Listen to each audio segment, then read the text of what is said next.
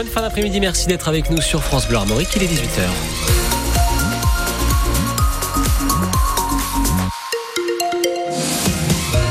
Les infos, Loïc Guélec, des milliers de Rennais déferlent sur Milan, la capitale économique italienne. Oui, près de 10 000 supporters des Rouges et Noirs se préparent pour ce match aller tant attendu de demain soir en Ligue Europa au stade mythique de San Siro entre l'AC Milan et le stade Rennais. Ce sera à vivre bien évidemment en direct sur France Bleu Armorique. Certains sont déjà sur place, comme Thomas venu de Liffré et qui a croisé le micro France Bleu d'Eric Bouvet. On est parti hier soir de Liffré, on est arrivé ce midi à Milan un avion euh, de 180 personnes, euh, peut-être 170 supporters, je pense, et 10 personnes qui ne devaient pas savoir ce qu'ils faisaient là, je pense. Et euh, depuis hier soir, c'est effervescence de fou partout. On, croise des Rennais partout. Sur l'autoroute, on s'est arrêté deux fois et sur les aires d'autoroute, on a croisé que des Rennais qu'on a revus dans l'avion ce matin à Orly et qui étaient déjà très motivés. Certains qu'on a déjà recroisés en ville là et qu'on va sans doute recroiser demain, je pense, ou ce soir. la ville est belle, il fait beau. Donc voilà, on est là jusqu'à samedi. On espère passer un week-end incroyable entre copains. Bah, quel plus beau déplacement on pourrait faire que San Siro, c'est incroyable.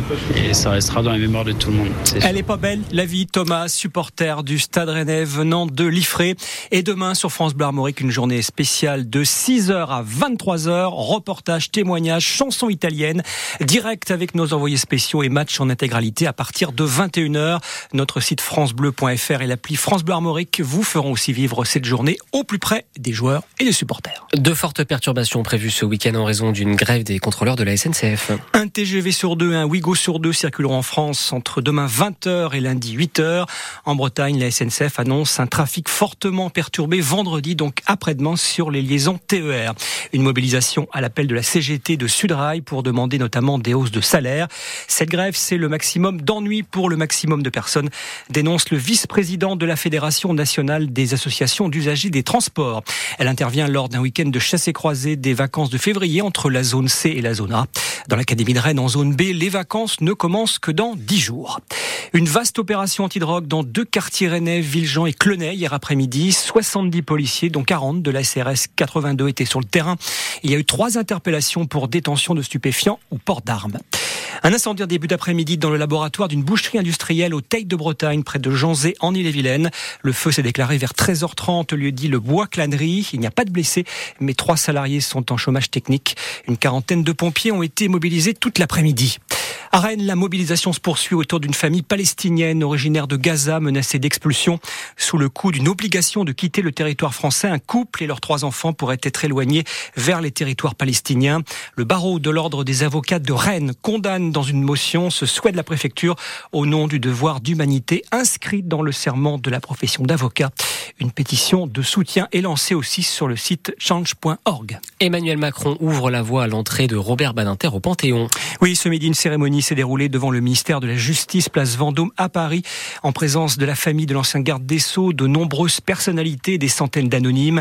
Un grand portrait du père de l'abolition de la peine de mort avait été installé devant la chancellerie. Dans son éloge funèbre, le chef de l'État s'est déclaré donc favorable à l'entrée de Robert Badinter au Panthéon. Et puis à Rennes, les avocats se sont rassemblés devant la cité judiciaire en hommage à l'ancien garde des Sceaux. Même rassemblement à Vannes et aussi Lorient pour les avocats des deux barreaux morbihanais. Dans l'affaire Big Malion, Nicolas Sarkozy est condamné en appel à un an de prison, dont six mois avec sursis. L'ancien président va se pourvoir en cassation dans cette affaire de dépenses excessives de sa campagne perdue de 2012. L'île aux moines a enfin son nouveau médecin. Depuis la fin de l'année dernière, la petite île morbianaise n'avait plus de généraliste car le médecin était parti à la retraite à 71 ans tout de même. Depuis, une solution temporaire a été mise en place deux semaines par mois avec l'association pour la promotion de la santé sur les îles. Elle va se poursuivre jusqu'à fin avril et l'arrivée d'un médecin qui vient finir sa carrière sur l'île aux moines. Le maire Philippe Le Bérigot a signé le protocole d'accord ce mercredi et il s'en félicite au micro France Bleu de Frédéric Collin. C'est un médecin généraliste avec la spécialité de gériatrie qui est morbihanais, qui connaît bien donc euh, l'île. Et ça m'importait que la personne qui allait s'installer puisse aussi savoir où, où il venait travailler. C'est effectivement quelqu'un donc qui a 65 ans, qui a l'intention de réaliser un dernier poste. Ça veut dire que dans, dans quelques années, pas beaucoup, il faudra trouver encore un médecin pour l'île aux Moines. Oui, oui, je pense. Hein.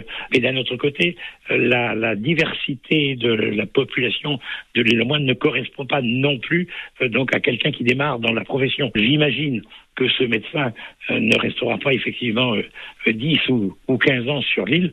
Mais bon, l'eau aura coulé sous les ponts d'ici là, donc je suis tout à fait confiant. La voix enrouée du maire de l'île aux Moines, Philippe Le Bérigot, qui a bien besoin d'un médecin. Espérons qu'il en ait trouvé un.